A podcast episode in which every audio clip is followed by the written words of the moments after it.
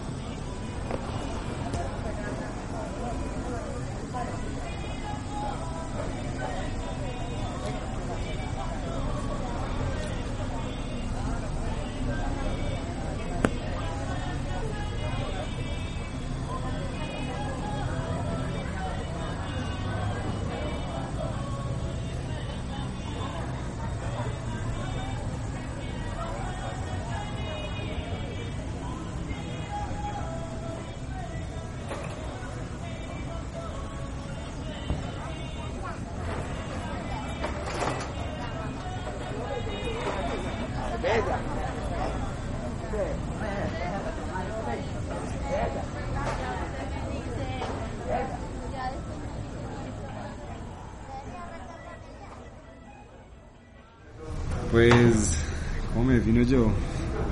Yo creo que una persona curiosa. Eso es en general lo que soy. Ya que eso se traduzca en una profesión o en cualquier otro tipo de práctica, pues es eso. Eh, no, ya estaba cambiando con el perro. Yo pensaba, ¿será que me defino como artista? No. Todavía no he salido del closet en eso.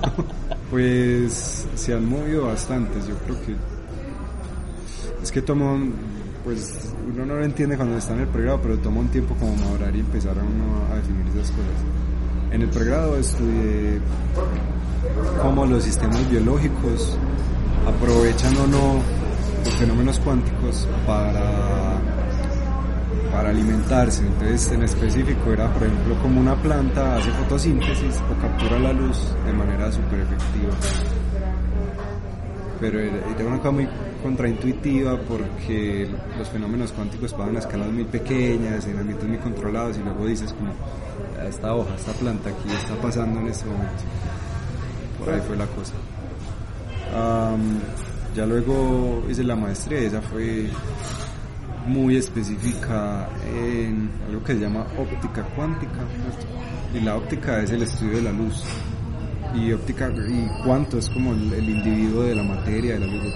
Entonces, en esto lo que hacíamos era tanto experimental como teóricamente modelar la interacción entre la luz y los átomos, átomos que podamos controlar muy bien, enfriar en un laboratorio, atrapar, tenerlos ahí casi que a temperatura cero absoluta y cómo hacer con eso los elementos básicos de procesamiento, una memoria, eh, un transistor, un switch, un switch hecho con un átomo y un fotón.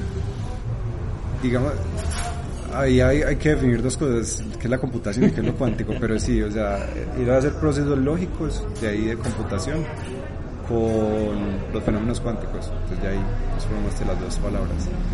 Estos eran, yo creo que no armarían un computador, pero eran los bloques fundamentales, como esas partes iniciatorias que te llevarían a eso. Eso es lo que estaba construyendo ese grupo allá y que yo hice parte pues.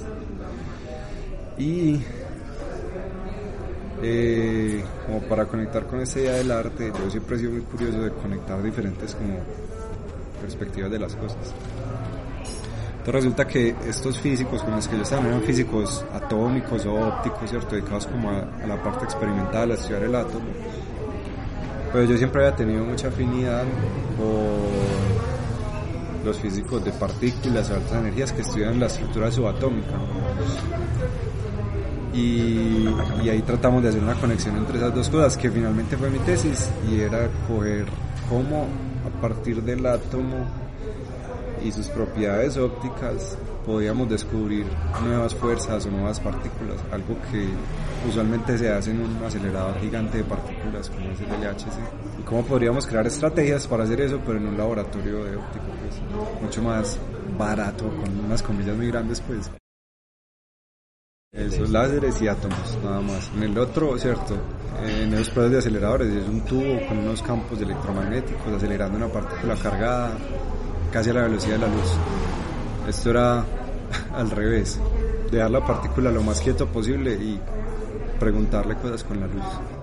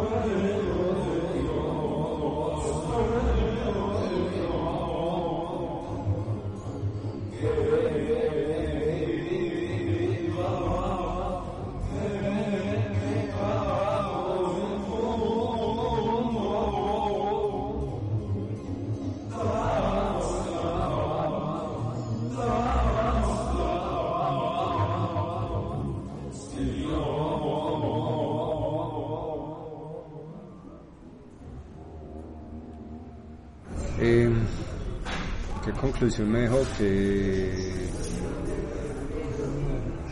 que que las preguntas un vacío yendo como ya como saliéndome de la ciencia obviamente estudiar algo, decir hacer algo es, una actividad vital, ¿cierto? es algo que tú debes hacer en tu vida. Y siempre hay un porqué, no por qué haces las cosas, no de tú por qué haces arte, por qué decidiste venir a Medellín, que, ¿cierto? Eh, ciertamente creo que no fue solo el laboratorio en el exploratorio, sino un montón de cosas que se podían alimentar. Y yo estando allá lejos, esta maestría fue en Israel, comencé a hacerme todas las preguntas. Y yo creo que el, el resultado final de mi tesis no fue la tesis en sí, sino, sino las preguntas que me hice.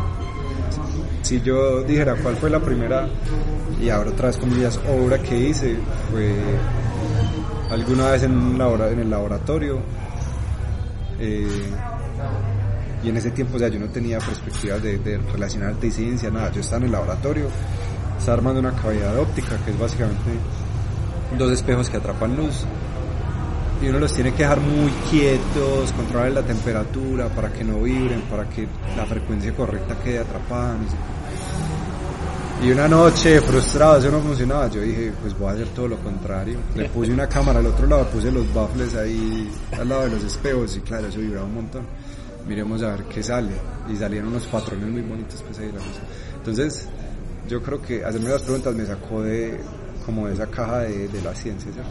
¿Qué resultado me da esto? ¿Qué, ¿Qué preguntas estoy respondiendo? Porque finalmente la conclusión, pues sí, una conclusión personal es, como experiencia vital, es que todo lo que hice lo leerían tal vez cuatro o cinco personas y quedaría en un archivador,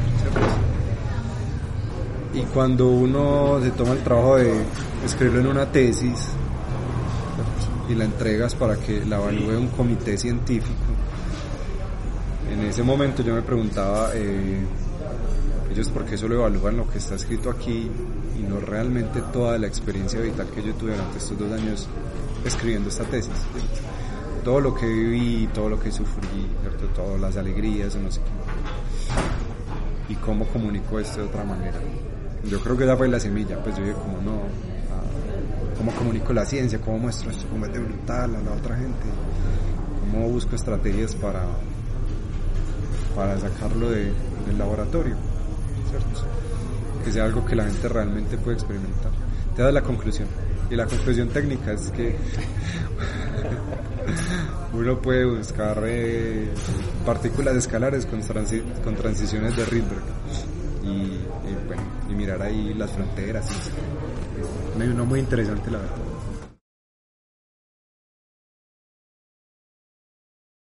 Sí, ah, son dinámicas.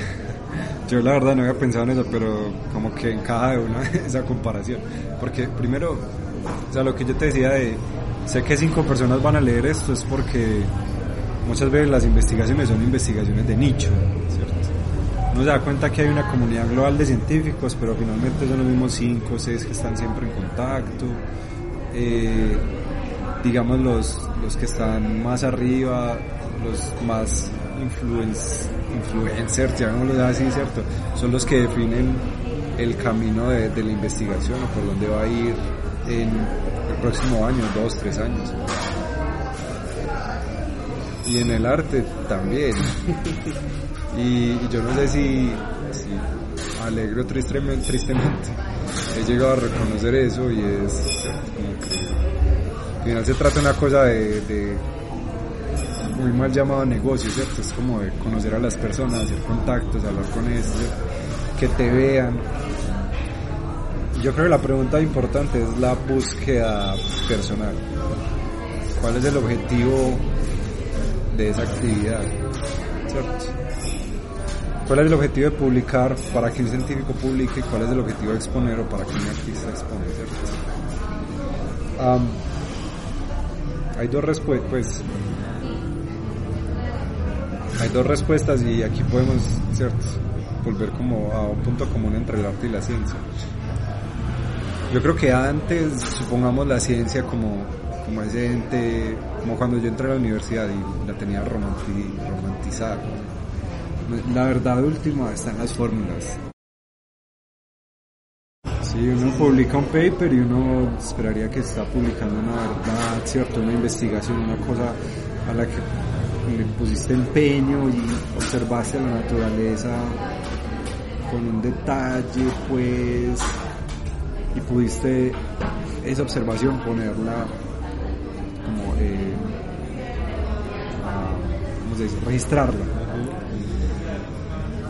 De igual manera, yo creo que eso es lo que el arte de esa manera romántica o el artista busca hacer.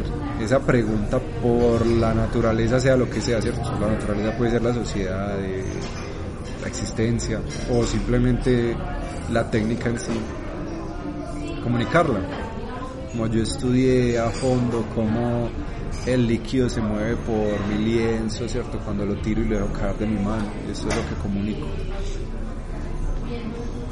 Pero esas dos actividades, la ciencia y el arte, yo creo que al final son actividades humanas y se ven mediadas por, por la cultura, pues por nuestro estándar social. Y, y, y llamémoslo capitalismo, porque finalmente lo que uno quiere es obtener una retribución, no necesariamente económica, que sin embargo se va a convertir en una retribución económica finalmente a partir de la actividad que uno hace, ¿cierto? Y lo ve uno en la ciencia. Por ejemplo, ahora eh, estamos haciendo ahí un trabajo con un profe de, sociología sobre como la metaciencia o el estudio de la ciencia o cómo la gente publica, ¿cierto? Uno podría hacer yo creo que lo mismo con el arte, sería algo interesante, pero el caso es que uno se da cuenta que esas redes que surgen de, de, de la referenciación de artículos, de la manera en que se publican artículos, buscan inflar una cantidad de indicadores que realmente no reflejan, pues, o parcialmente, la, esa actividad fundamental de la ciencia. Ya la gente no publica para responder preguntas, sino por el hecho de publicar y tener un estatus, Pues, y de nuevo, de nuevo lo claro, es mi opinión personal, ¿cierto? Otra manera, otras personas lo harán de otra manera. Y, la, y yo creo que el arte es, eh, es de alguna manera muy parecido, ¿cierto? Entonces uno ve artistas que, que hacen arte y, es arte por el hecho de, hacerlo, no, no, no, se encuentra uno ese motivador fundamental. Yo creo que uno siente cuando uno ve algo y, sabe que debajo está ese motor, pues que empuja las cosas. Y, y, claro, y se basa en el reconocimiento, el, el, ¿cierto? El, el encuentro con las otras personas. ¿bien? Y ahí eso se volvió una cosa de nicho, ¿cierto? Y no es un nicho porque, porque en Bogotá solo hay 40 artistas y en Medellín 20. No, es porque ese grupo es un grupo cerrado de 20 selectas personas que pueden estar dentro del grupo, no es que, ¿cierto? Pero es una dinámica muy subterránea, creo que no se habla, no se dice, pero está ahí. Y bueno, no, eso es lo que pienso. Cuando hablas de ese muy interesante, yo no lo había pensado.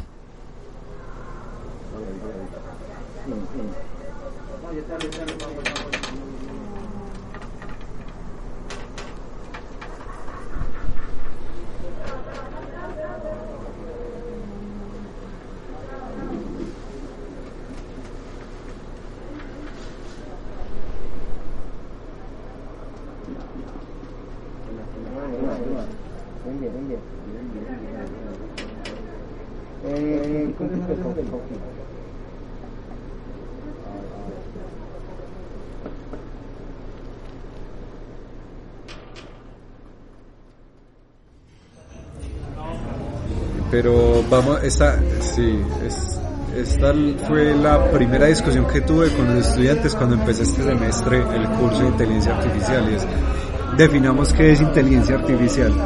Y la definición que te encuentras en Wikipedia es más o menos la siguiente, va por estas líneas. Dice, eh, es la habilidad de programar máquinas para que hagan cosas sin ser específicamente ordenadas para hacer eso. Es, un concepto muy ambiguo.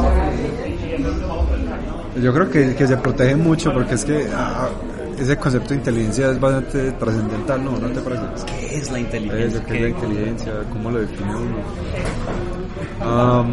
y bueno, en específico vamos a la definición que acabo de dar. Las máquinas hagan cosas sin específicamente, explícitamente decirles qué hacer. yo diría que es en vez de programarlas así directamente como lea el sensor, si el sensor se prende, gire a la derecha, si el sensor se apaga, gire a la izquierda, es como darles esa habilidad de entender las posibilidades y a partir de la experiencia decidir cuál de esos posibles caminos tomar. ¿Cierto? Que es, ahí es como, como que viene esa idea del aprendizaje y esa relación con el aprendizaje humano y es como la máquina va a aprender a través de la experiencia, de recorrer todos esos posibles caminos que puede seguir la máquina, como hacemos nosotros los humanos, ¿cierto? Uno aprende es, uh, experimentando, ¿cierto? Haciendo las cosas. Eso es lo que yo diría que es inteligencia artificial, una definición bastante resguardada de discusiones filosóficas. Es que todo se relaciona mucho, pero eh, empecemos con la diferenciación entre aprendizaje de máquina e inteligencia artificial. Entonces, de nuevo, yo creo que es importante en ese caso definir lo que es inteligencia. En general, yo creo que si haces un diagrama, pues, como de conjuntos, el aprendizaje de máquina estaría dentro de la inteligencia artificial. Es un subconjunto más pequeño, donde entendemos el aprendizaje de máquina eh, de pronto entiendo un poquito ese concepto que hablabas de aleatoriedad controlada. Aquí tenemos un modelo, un conjunto de parámetros definido que se puede modificar, pero que sin embargo nosotros ponemos ahí, ¿cierto? Como esta es mi cajita, mi cajita tiene ciertos botones que voy a aprender a mover, pero es un bloque bien definido, ¿cierto? Este es mi modelo, modelo que describe la realidad. Y lo que hace el aprendizaje de máquina es coger esta máquina, este modelo, esta cajita negra que tiene dos o tres perillas o cien o las que sean y a través de los ejemplos y la experiencia ajustar las perillas de manera óptima. También teniendo cuidado a qué es lo óptimo, qué definimos como óptimo. Pero eso es el aprendizaje de máquina. ¿Qué es la inteligencia artificial? Yo creo que es un concepto mucho más grande donde ya hablamos de la capacidad de esa máquina o de esa caja negra para entender el mundo que la rodea. ¿Cierto? ¿Y cómo evalúa uno la inteligencia? Yo creo que finalmente no hay otra manera que compararla con un ser humano, ¿cierto? De ahí el test de Turing, ¿cierto? Cualquier otro test para evaluar la inteligencia de una máquina. Puede una máquina pensar, entonces vamos al lenguaje. Ahora hay unos modelos que llaman los modelos GPT. GPT. Sí, GPT-1, GPT-2 y ahora estamos en GPT-3. Son modelos de lenguaje que ahora tienen una capacidad conversacional más increíble aún, son capaces incluso de programar. Tú le dices, póngame este botón, y te saca el código en Python, en JavaScript, lo que sea. Y uno puede tener conversaciones con eh, ese modelo. Uno puede hacer juegos de roles, ¿cierto? Como si yo fuera Elon Musk y, y la máquina fuera Einstein, ¿qué conversación hubieran tenido ellos? Entonces es muy difícil uno evitar decir al ver cómo se comportan esos modelos que no son inteligentes o que no piensan, ¿cierto? Y, y una de las cosas que es lo más interesante, pues yo creo que, que ha abierto como muchas discusiones filosóficas del hecho de que esos modelos ahora son incomprensibles. Es decir, antes uno escribía modelos, o uno puede escribir modelos sencillos donde tienes tres o cuatro parámetros de entrada, ¿cierto? Luego puedes entregar tu modelo y de regreso ver la importancia de esos parámetros y decir, ah, tiene sentido porque la combinación de estos dos significa tal cosa, ¿cierto? Tiene una explicabilidad. Ahora estos modelos es imposible explicarlos. incluso para nuestro cerebro humano es inconcebible pensar en todas esas conexiones y relaciones que generaron dentro de la máquina para construir ese modelo, ¿cierto? Entonces no podemos más que ahogar por la idea de inteligencia. Y lo digo por el lenguaje. Ah, me fui por este ejemplo del lenguaje porque mencionaste a Turing. Turing pensaba que las máquinas de alguna manera eh, se puedan construir a partir de un lenguaje. ¿Cierto? Y esa pregunta del lenguaje es muy interesante porque de alguna manera nuestra capacidad social o nuestra humanidad se da por nuestra habilidad de comunicarnos. ¿Cierto? Entonces nosotros diríamos, si una máquina es capaz de comunicarse, entonces será inteligente o tendrá esas capacidades espirituales. Que, a vos te, te llama la atención. Entonces, esa idea de Turing luego la tomó eh, Chomsky. Chomsky empezó a preguntarse cuáles son las estructuras que forman el lenguaje, desde el centro, la raíz, el lenguaje más simple que podamos construir, hasta el más elaborado que es nuestro lenguaje. ¿Cierto? Ya estamos hablando de genios, Turing y Chomsky. y Chomsky se dio cuenta que Turing partió del lenguaje, pues de, esa construcción lingüística más simple y de una llegó a la más elaborada que es la máquina de Turing. Y, en general todos los computadores, eh, se llama la, tesis de Church-Turing, es que un computador puede realizar cualquier cálculo o resolver cualquier problema de la existencia, pues existencia no, no en el término filosófico, sino como cualquier problema que te puedas imaginar, una máquina para que realmente sea una computadora de Turing lo puede resolver. Y en ese camino hay varios problemas. Resulta que el lenguaje o nuestra capacidad de hablar solo puede ser imitada por una máquina de Turing, es decir, un computador que pueda resolver cualquier problema en el universo. Lenguaje es ese, ese problema más natural. Entonces, la pregunta es, tenemos máquinas ahora que son muy buenas en el lenguaje, pueden tener discusiones, pueden comunicarse con nosotros, son inteligentes. eso, entonces ahí viene la discusión y ya esto se puede ir por muchas ramas y ya hay muchos autores que hablan de eso, pero por ejemplo, estas máquinas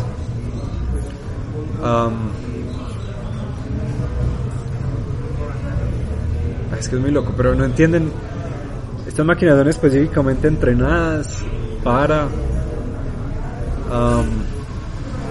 entender el contexto. El contexto da significado a una palabra. Perro, eh, no es lo mismo que no es lo mismo decir como está muy lindo el perro o cuidado pisas el perro. O cuidado con el perro, ¿cierto? Pero ese contexto, pues, y la discusión alrededor de eso, las máquinas no son capaces de identificarlo, ¿cierto? El contexto se queda en las propiedades del texto, pero no va, más allá, a ese recuerdo del sonido, a ese recuerdo de, de la imagen. Entonces eso es realmente inteligencia, pues eh, no tener esa capacidad de ver ese contexto exterior al lenguaje mismo. Y yo creo que ahí, pues, con esa idea de las máquinas espiritistas, yo me conecté por ahí de uno. Que yo creo que, la, pues, no sé si me está adelantando en el tema, pero el, la, la, espiritualidad o como yo la veo es la capacidad de uno relacionarse con el entorno y darle significado. Esa es la pregunta, ¿cierto? Una máquina puede significar ese entorno. Yo siento que la espiritualidad nace simplemente, pues no simplemente, nace de la angustia que tenemos por la existencia por entender qué hacemos aquí, por qué aquí, no en otro lugar y ¿cierto? todas esas preguntas. Una máquina ya después podrá responder eso.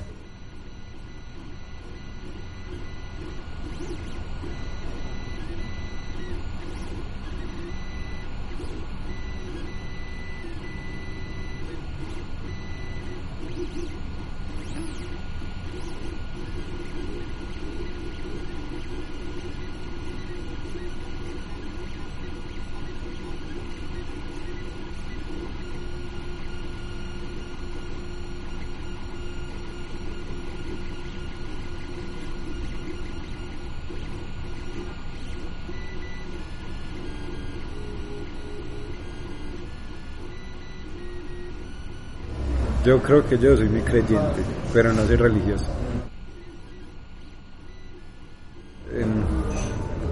En, el universo, no sé, ¿cierto? Eh, yo, o sea, es una, es, eh, yo de hecho, pues respondiendo a la pregunta anterior, te di la respuesta de mi espiritualidad. Yo creo que como ser humano tengo una angustia por entender la razón de mi existencia. Y muchos científicos, pues también opinión personal, muchos científicos creen que la ciencia es la que tiene ese, esa verdad última, ¿cierto? Que no existe un Dios, que, que finalmente es una perspectiva muy antropocentrista diciendo yo puedo entender todo lo que hay en el universo y por lo tanto pues no existe nada más. En cambio yo, yo tomo la perspectiva de, de, ser como soy un átomo pensando sobre un átomo. Como dicen en el psicoanálisis, finalmente uno se puede ver a uno mismo solo cuando sale de sí y se ve desde afuera. Pero si yo soy materia, soy objeto físico, no puedo salir de esta de esta pues materialidad, ¿cómo puede observar eso? Entonces, para mí, yo creo que es imposible creer o pensar que uno puede entender la completitud del universo, la magnitud del universo. Y ahí viene la espiritualidad, no, qué lindo saber cosas que uno no puede entender y que van a existir infinitas preguntas que uno se puede hacer y las cuales puede aprender algo o entender algo, que son inacabables. Yo recuerdo que, que alguna vez conocí un personaje muy interesante. Era una persona muy silenciosa, pero el, eh, un beduino.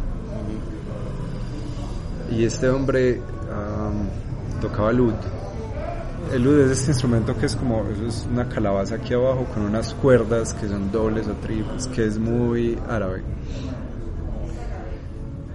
Pero él no lo tocaba en cualquier momento, o sea, era muy difícil escucharlo. Pero una vez lo tocaba era como si todas las personas alrededor entraran en un trance.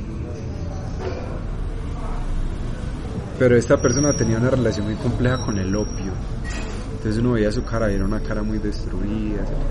Pero iba de un lado para otro, pero o desaparecía, pero cuando aparecía y tocaba luz, una cosa así muy mágica. Y yo una vez, no sé por qué, tal vez en alguno de esos trances, imaginé la historia de que él estaba caminando solo en el desierto, siendo un beduino,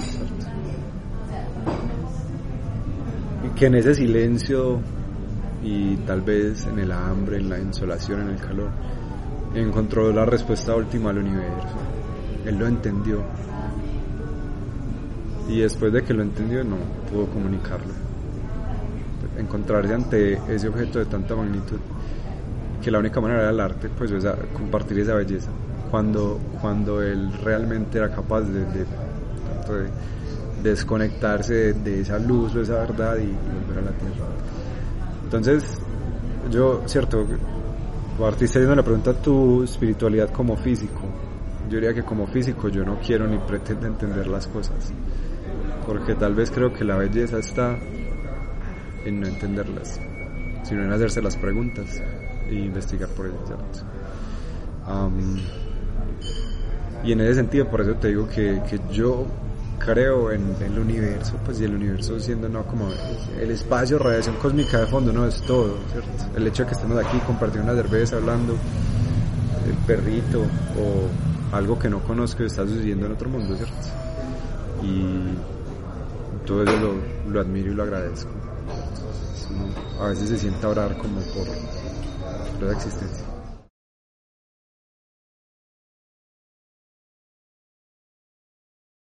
¿Qué nos diferencia nosotros de una máquina? Si cuando se apaga el switch, todo adentro se apaga. Se va, llámalo espíritu y todo. Porque las máquinas no pueden ser espirituales y nosotros somos máquinas biológicas que se nos acaba la batería y también. O no, o existe ese espíritu. Yo no sé, a mí la idea del espíritu, pues no, no me llama la idea de, de que nosotros trascendemos y seguimos el universo estamos aquí y nos apagamos y ya está. ¿cierto? Que trasciende tal vez, y eso pues nuestras ideas, lo que escribimos, lo que se propaga, lo que compartimos. Pero eso también muere, ¿cierto? Sí, entonces yo creo que el, el, el espíritu es finalmente ni siquiera un objeto, sino una actitud, la actitud con la que uno existe y se relaciona con lo que lo rodea. Como que esa, esa, esa raíz, eso es lo que yo llamo espíritu. Y diferenciar entre espíritu y alma, yo no sé. Yo creo que desde mi espiritismo, desde mi experiencia vital, yo diría que no. Porque es que el, el todo es más que la suma de las partes. Argumento que escucho mucho ahí argumento que incluso puede uno volverlo cuántico y, darle más fuerza, pero bueno. Eh, cuando uno junta dos sistemas, no es solo la manera en que se combinan, sino que tiene un espacio mucho más grande que pueden explorar. Y yo creo que el cuerpo es parte fundamental de esa manera que uno ve el mundo, pues porque es como lo experimentas. Eh, yo lo veo de la siguiente manera, o sea, si fuéramos unas máquinas, como el cerebro sería el procesador y la manera de interactuar con el entorno serían los dispositivos, el mouse, el teclado, la cámara web, el micrófono, ¿cierto? Eso es nuestro cuerpo. Y cambiar esas cosas cambia mucho la percepción de lo que nos rodea. Y eso es eh, algo que, una perspectiva que primero la puse frente a la mecánica cuántica. Nosotros estamos acostumbrados que clásicamente pues veíamos un objeto lo caracterizábamos, lo medíamos. Cuando ya no nos interesaba más, ese objeto seguía siendo el mismo, ¿cierto? Y yo también. El metro seguía siendo el metro, las cuadras seguía siendo la escuadra y lo que estaba mirando, no sé, el bus seguía siendo el bus. Resulta que con la mecánica cuántica es distinto. El acto de medir modifica tanto a aquello que se mide como al aparato que lo mide. Entonces si pensáramos pues ya obviamente no de una manera científica, sino trayéndonos ese concepto a, a, nuestras realidades, pues mi cuerpo es aquello que me permite interactuar con los objetos. Cuando yo interactúo con un objeto yo cambio, pero el objeto también, ¿cierto? Eh, ¿cierto? Y yo creo que sacar un pedazo, sacar el cerebro y ponerlo en otro lugar, pues bien, va a quedar una parte tal vez importante ahí, pero ahora va a tener nuevas capacidades. Mira que no estoy yendo ni más ni menos, nuevas capacidades de ver el mundo. Y eso va a cambiar su perspectiva, su percepción. Yo no creo que descargar el cerebro y ponerle una pendrive y poner otro aparato haya de lo mismo. Tal vez no, quisiera creer que no.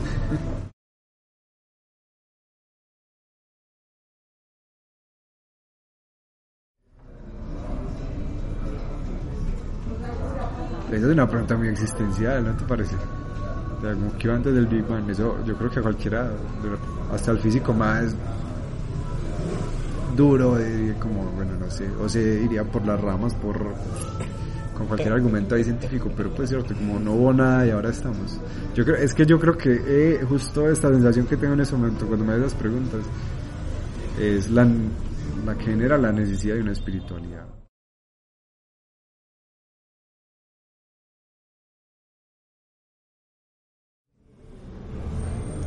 Interesante, o sea,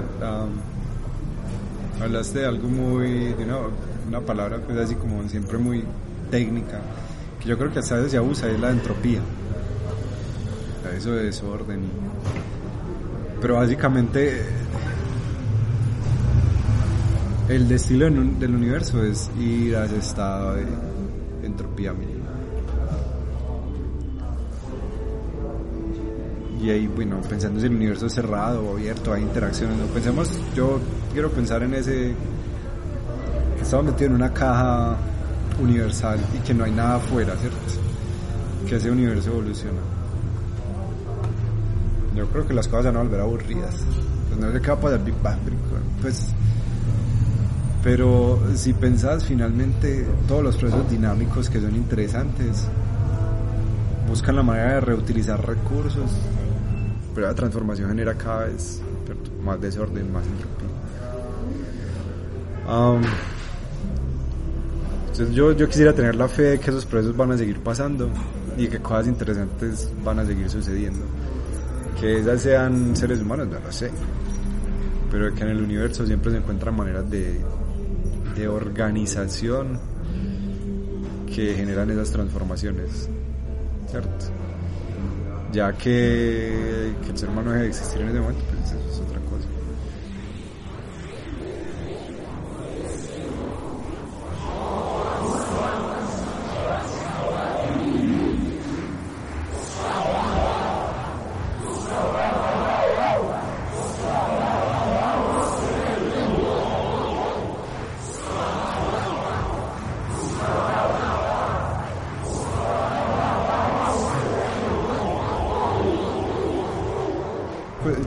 Yo creo que la respuesta es muy vana.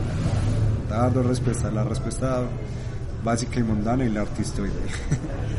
la respuesta es que en definitiva yo no tengo afinidad con, con la imagen. Se me dificulta mucho. O sea, yo no sé por qué. ¿Cierto? Yo creo que hay personas que tienen una capacidad visual increíble y composicional de la imagen, composición de la imagen que uno queda, pues no sé, el, mero hecho de ver esto aquí en La Paz que yo digo, pensar como escoger la fuente y ponerla ahí, yo no siento que sea bueno para eso. Realmente cuando tengo que hacer algo con imagen, que pasa siempre, porque es que ahora la única manera de comunicar las cosas es por imagen. Termino haciendo cosas muy básicas, con fuente en blanco, y yo creo que he encontrado esa afinidad con el sonido por alguna razón. No sé. Eh, tal vez, esto es especulativo, tal vez porque pequeño estudié piano un mes. No me acuerdo de las clases, me acuerdo el día en que mi mamá me llevan del Señor, ya, del apartamento.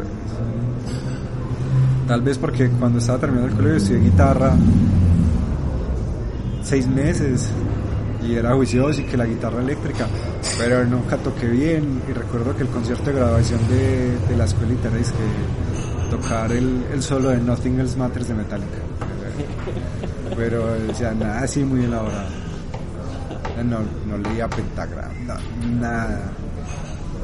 Pero mi familia se ha movido mucho alrededor de la música. Yo creo que eso generó afinidad. No sé, por ejemplo, eh, mi primo, el, otro integrante de Tostecne, él es un muy buen músico y toca en una banda y es guitarrista, ¿cierto? También hace uh, música experimental, cosas muy interesantes, ¿cierto?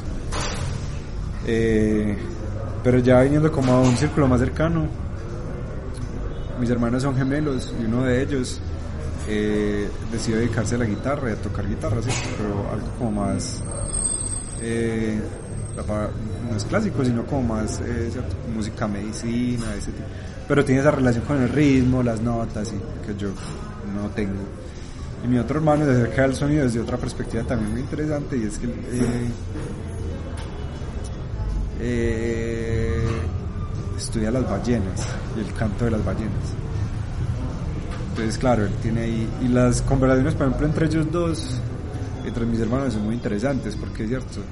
Uno es viendo un espectrograma de una ballena y el otro diciéndole, como, ay, pero qué tal si estudian los intervalos y la evolución temporal y no sé qué, y, el compás y el ritmo.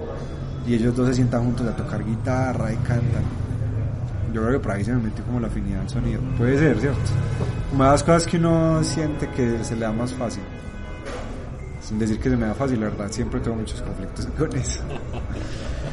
Y la, la respuesta, pues, y ya luego de eso, de que uno tiene el medio, yo creo que uno tiene que encontrar un argumento para exponerlo ante, ante las, eh, las exposiciones o los compañeros artistas. Y es que yo, el sonido finalmente son vibraciones y las relaciones que hago usualmente es cierto, como esta frecuencia viene con este fenómeno o esta frecuencia.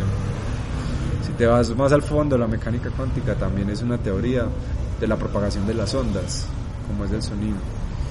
Y ya por ahí uno puede irse y encontrar miles de relaciones, ¿cierto?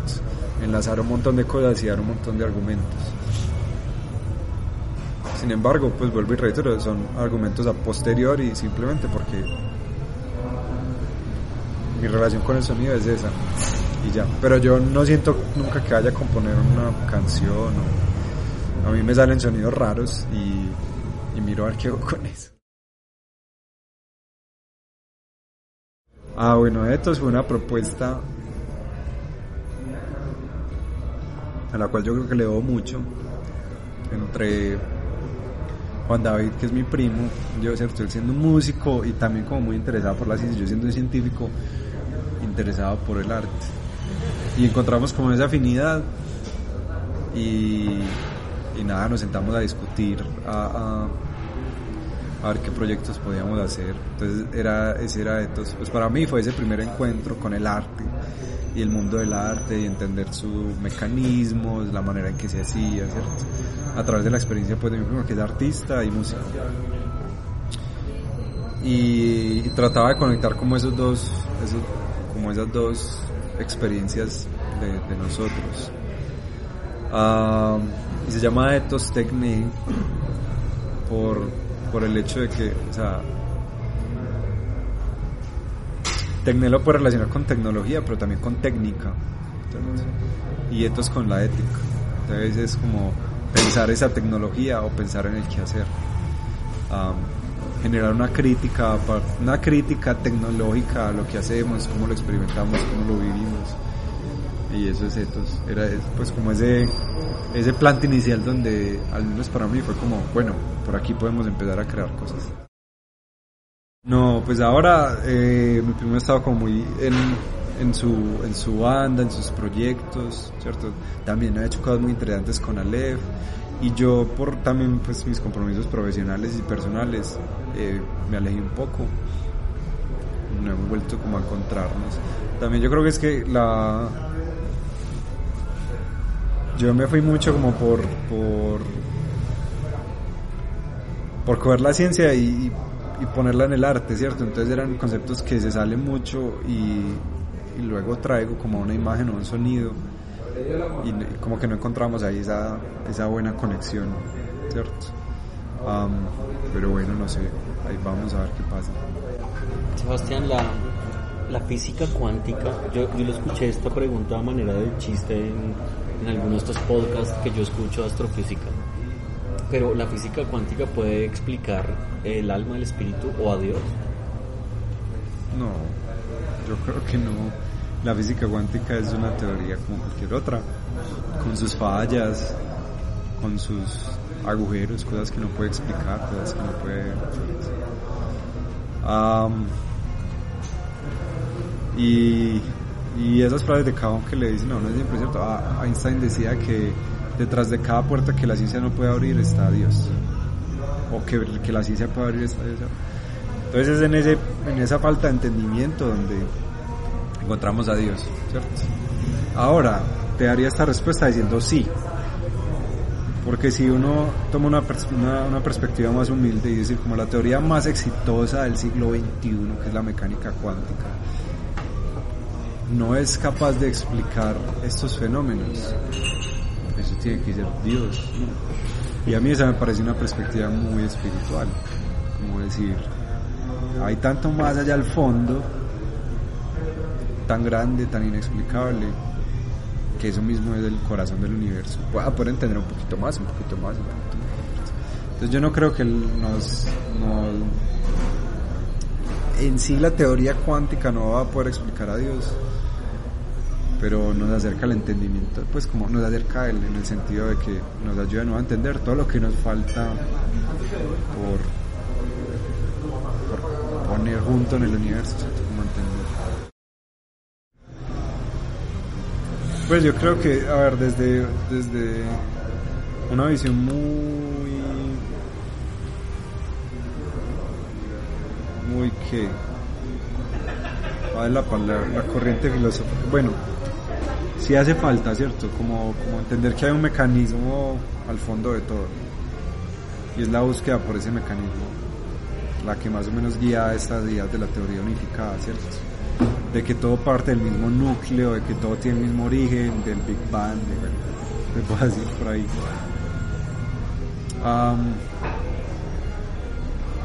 Pero yo creo que todo el mundo se, se, se pierde tratando de, pues como tratando de encontrar eso, ¿cierto? Como la respuesta a esta pregunta, ¿cierto? Eh, ¿Tú quién eres Jason? Entonces tú dirías, no, pues no sé, no te he hecho la pregunta, pero artista, trabajo en tal cosa, ¿cierto? No sé, ilustrador, no sé qué haces, pero bueno. Y me dirías tres o cuatro cosas para responderme quién eres. Pero incluso eso definiéndote no encontrarías un marco unificado, una sola cosa que dirá, esto es y por esto es que Jason es esto, esto, esto, esto. Entonces, tal vez aceptar esa fragmentación sea una buena perspectiva. Que al final yo creo que la tarea es, o la pregunta última por la existencia es encontrar esa unidad. Y no creo que uno lo solucione, pero es el motor. Y es el mismo motor de la física. Buscar esa teoría y encontrarse cosas nuevas. Porque de cuenta la pregunta, se han encontrado cosas muy interesantes. Pues. Estaba respondiendo una pregunta, perdón. eh, uh, como ahorita que estábamos conversando te lo dije. Se van a volver los humanos ateos, las máquinas religiosas, o tal vez nosotros vamos a generar una creencia en esas máquinas, a endiosarlas.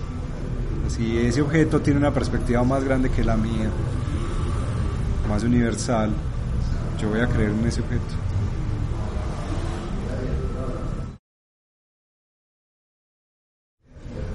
Máquinas que pueden detectar el COVID a partir de una radiografía de pulmón. Eso es creer, pues las máquinas no son 100% uh, precisas. Ese rango de error. Y lo peor es que, pues o no lo peor, no le tenemos una calificación. Máquinas que se utilizan en el desarrollo de juicios, sentencias, de cualquier tipo, como médicas, judiciales, ¿cierto? Máquinas que deciden cómo tu moto va a frenar en caso de una emergencia. Y, escucha uno la, la, siguiente expresión. Como yo me monto en esta moto o en este carro con más confianza porque tiene un sistema antibloqueo de frenos controlado por una computadora con inteligencia artificial que va a ser cierto. Eso es creer o no, ¿cierto? Mira que las máquinas, o esta, es cierto, estos aparatos de repente se volvieron parte de nuestra vida cotidiana y son capaces de determinar nuestros comportamientos, incluso. Yo creo que nosotros ya creemos en ellos. Cuando un aparato te dice, tú vas a viajar a una ciudad y te dice, este restaurante te podría gustar, y tú dices, ah, este restaurante voy a visitar, estás adaptando a otro ser.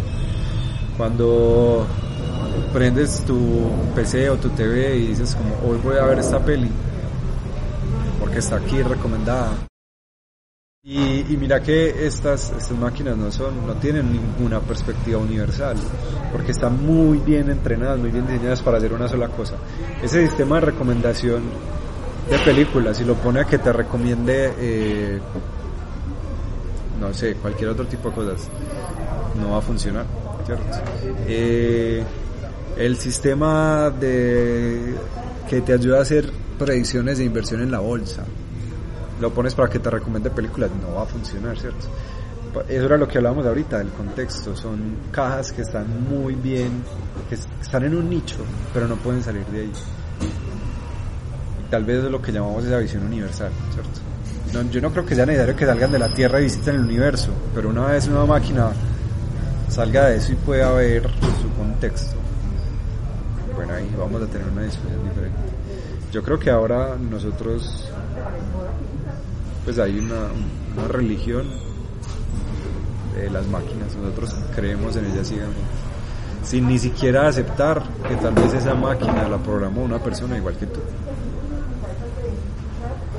Damos por hecho esa sentencia última que nos da el aparato.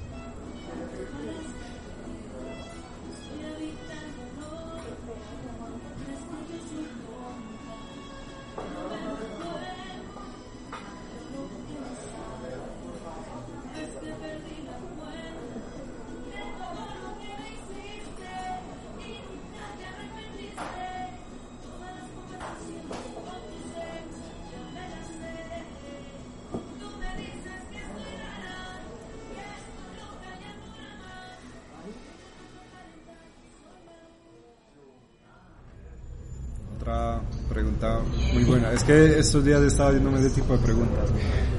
Que yo tengo pues ese conflicto entre hacer como entre el arte y la ciencia, pero hacerla, ¿cierto? Mi trabajo es, sentarme en el computador a programar lo que sea que tenga que ver con un computador cuántico o, o hacer arte. Y cómo cómo hacer esas dos cosas o cómo guiarlas. Entonces, la verdad no lo sé. No lo sé porque porque como lo decíamos al principio de, pues, de la charla era como de todas maneras estar en el medio artístico implica una actividad social eh, no sé encuentros como personas como tú me, me motivan dicen como ah bueno ah, la gente sí lo ve eh, si es valioso, entonces tal vez debería hacer las cosas, ¿cierto? Pero cuando estoy solo en mi casa e intento hacer algo, digo como, ah, esto sí le va a interesar a alguien, vale la pena. Y entonces ahora viene esa pregunta, yo lo estaba viendo para que, a alguien le interese o por, por mi intención. Pues en cuanto a la ciencia, yo creo que también de nuevo pues como mi trayectoria profesional o lo que sea que haya pasado, yo me decepcioné un poco de la ciencia, por eso yo creo que llegó el arte, pero y lo entendí como un trabajo, ¿cierto? Investigar y hacerme preguntas, pero es con lo que hago y con lo que vivo, ¿cierto? Que me interesa, me gusta. Ah, pero es así. Ah, en cuanto a eso, creo que pues ahora estoy en un muy buen lugar. Eh, me gusta mucho lo que estoy haciendo esta compañía que construye computadores cuánticos yo estoy haciendo como toda la parte de software relacionada con eso, entonces está relacionado con eso. Pero me motiva mucho esta parte artística y para serte muy sincero, no sé cómo sacarla, o sea, no sé cómo materializarla. Es como que se queda en el... que se viene un chorro así por la canilla y lo abres y no sale nada. Entonces no sé cómo ma- materializarlo y cómo empezarlo a volverlo algo más tangible, porque siento que he hecho cosas, ¿cierto? Que la gente lo ha visto. Pero ahora me gustaría eh, tomar como una, una apuesta un poco más seria, pues como un poco más formalizada, ¿cierto? Un trabajo más, no sé, como eh, integral, porque todo ha sido como, ah, hice este experimentico, sale, ah, hice esto, sale, ¿cierto? Pero me gustaría hacer algo ahora desde como desde esa concepción conceptual. Por ejemplo, veo que, que vos tenés una pregunta y has perseguido la pregunta desde muchas perspectivas, muchas veces generar esa formulación y encontrar los métodos y las herramientas que me permitan pues, volverlo material, sea el sonido, sea la imagen, sea, no sé, eh, aparatos electrónicos, ¿cierto? Eh, diferentes medios, pero no lo sé. Yo a veces pienso como, ah, debería hacer un, estudiar arte o algo así.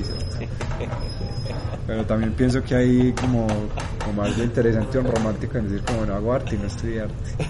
Como no no dejarse uno también meter en ese entonces no lo sé pues ahora tengo una idea por ahí que me está rondando pero no sale no se materializa. Sí o sea es como pero es que yo es que yo entendí que no se puede esperar más de ese pum como la magia que llega es de trabajo constante y continuo eh. venir aquí experimentar funcionó o no cierto cómo ensamblo esto con lo otro. Porque esperar esos momentos así como de mágicos de yo creo que sí llegan pero una vez uno como que pone las piezas juntas es, llega así. entonces bueno no ahí voy. Yo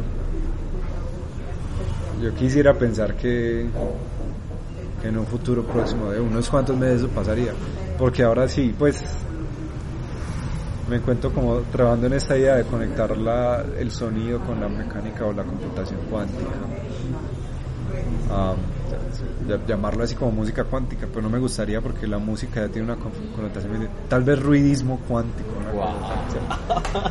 pero cierto, encontrar la perspectiva única y también hacerlo algo interesante, porque a través de las exploraciones que he tenido también yo creo que han sido muy valiosas porque me han permitido aprender ver algunas perspectivas y es cierto, como no sé, empecé por la zonificación, entonces es tal vez valioso o no, o por la composición de esta manera, es tal vez valioso o no, cierto. Y ya estas, estos juicios de valor son personales, cierto, es como mi perspectiva artística, porque para una persona pueden ser muy potentes, para mí no. Entonces encontrar esa herramienta, aprenderla a usar, crear con ella, encontrar el, el pincel y el lienzo donde quieras las cosas y hacer algo que no sea como un experimento de, que lo hice y salió, sino como una, una, obra que yo siento que sea más, más que, más conjunta, más... Pues en esas estoy y la verdad es que me rindo muy fácil. La, frustración llega muy rápido. Eso admiro mucho pues como de, de, la actividad de los artistas. pues de esos que yo veo y siento que son personas que realmente tienen esa búsqueda, pues, y no es como hacer por hacer, sino que se viene, no lo sé.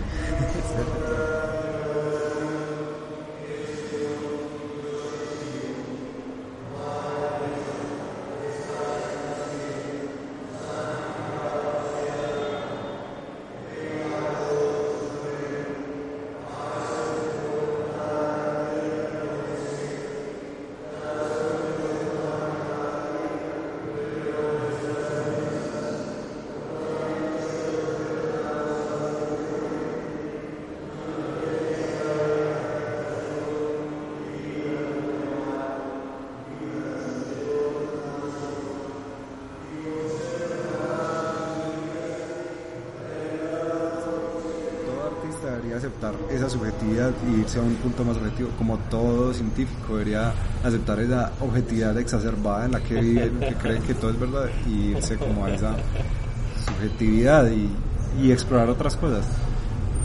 ¿Qué pasa? Uno ve que a muchos físicos o muchos científicos les gusta el arte, especial a los de antaño. Yo me acuerdo, hay un profesor que yo le tengo un afecto gigante, allá en Israel que yo entraba a la oficina y tenía unas pinturas fascinantes que había hecho su hijo, su hijo era pintor.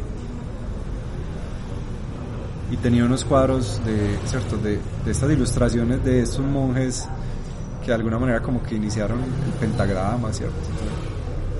Y le gustaba el arte, pero para la ciencia era la ciencia y el arte era el arte.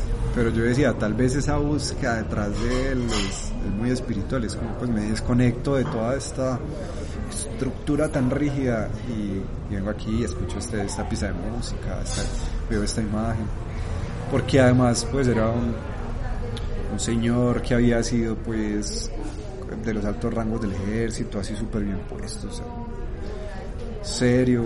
Pero el primer cuadro que veías cuando entrabas a la oficina eran unos colores que se juntaban todos y se volvían en una mujer que se estaba tocando. Yo decía, pues yo no me imaginaría esto de esta persona. Yo creo que todos deberíamos como tener esas, esos desvíos tan valiosos, ¿no? También son fuente de creatividad, porque te das cuenta muchas veces que hablas con estas personas tienen una imagen tan clara de las cosas que ellos dicen, ah, ¿qué tal si pensamos en esta interacción? Lo que va a pasar es esto, esto y esto. Y ese lo que va a pasar, esa palabra implica, no sé, tal vez meses de cálculos y simulaciones, pero... Pero esa pregunta es como, yo me lo imagino y lo veo, ahora veamos si es real, ¿cierto? Ahí es donde está esa parte especulativa. Y se juega en la vida en eso, que es yo pienso que esto va a pasar y te lo argumento, dame, no sé, 6 millones de dólares, a ver si es eso.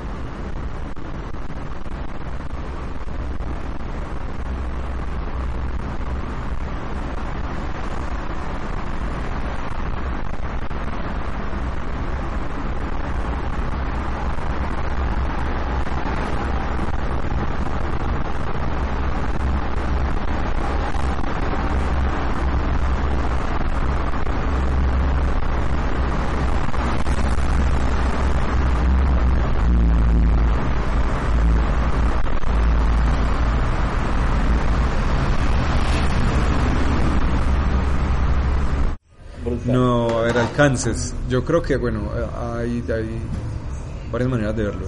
Y cuando uno habla de alcances, la gente usualmente piensa en aplicaciones directas que uno puede utilizar. De hecho, ya puedes meterte a internet y utilizar un computador cuántico si quieres. ¿Qué? Pero Ah. puedes meterte y conectar cosas, pues, ¿cierto? La primera y la más fundamental y la más valiosa es para demostrar que eso es distinto que un computador clásico. Yo creo que ahora la pues, bueno, no, cierto, la cantidad de dinero y de esfuerzo mental de grandes mentes que se ha desviado hacia eso, finalmente busca demostrar que un computador cuántico tiene una supremacía sobre un computador clásico. ¿Para qué? Que para resolver un algoritmo que no sirve para nada, muy bien. Pero eso demuestra que el computador cuántico es mejor que el clásico, ¿cierto? Pero si pensar las consecuencias de esa pregunta por fuera de la ciencia, y yendo como a la filosofía, ¿cierto? Incluso a la ontología, pues la manera en que vemos el mundo, a mí eso me parece súper valioso, ¿cierto? Ya decir como, como ay, si yo pensaba que un computador o una inteligencia artificial clásica iba a tener todas estas connotaciones que alrededor de lo que ha girado esta charla. Ahora llega alguien y me dice, hay un computador cuántico que tiene más potencia que un clásico. ¿Para qué? No sé, y eso no sirve para nada. Pero yo puedo hacer inteligencia artificial cuántica, porque ya hay inteligencia artificial cuántica. Pues, ¿cierto? No, se trata más de optimizar procesos, ¿cierto? Entonces es como, no sé, um, mucha parte, le, cuando hablamos de inteligencia artificial, hablamos de este concepto de lo óptimo, ¿cierto? Y a veces encontrar ese, ese óptimo es muy difícil para un computador normal. Puede tardar mucho tiempo, ¿cierto? eh, un computador clásico, desde su eh, perdón, cuántico, desde su naturaleza, podría hacer eso de una manera mucho más rápida. Por ejemplo, ya hay arquitecturas en las cuales tienes una red neuronal clásica conectada con un computador cuántico y se van comunicando, tratando de encontrar ese estado. Eh, esa es otra aplicación, Y ya hay, ¿cierto? Ya hay propuestas y eso, pero otra cosa que hay que resaltar y es que todavía no tenemos un procesador cuántico que sea funcional en el sentido de que tenga el suficiente número de ah, unidades de procesamiento para realizar las tareas que necesitamos. Pero pues de nuevo, hay mucho esfuerzo y mucha tecnología y muchas mentes brillantes metidas en eso que yo creo que va a pasar, o no. Pero sería muy interesante.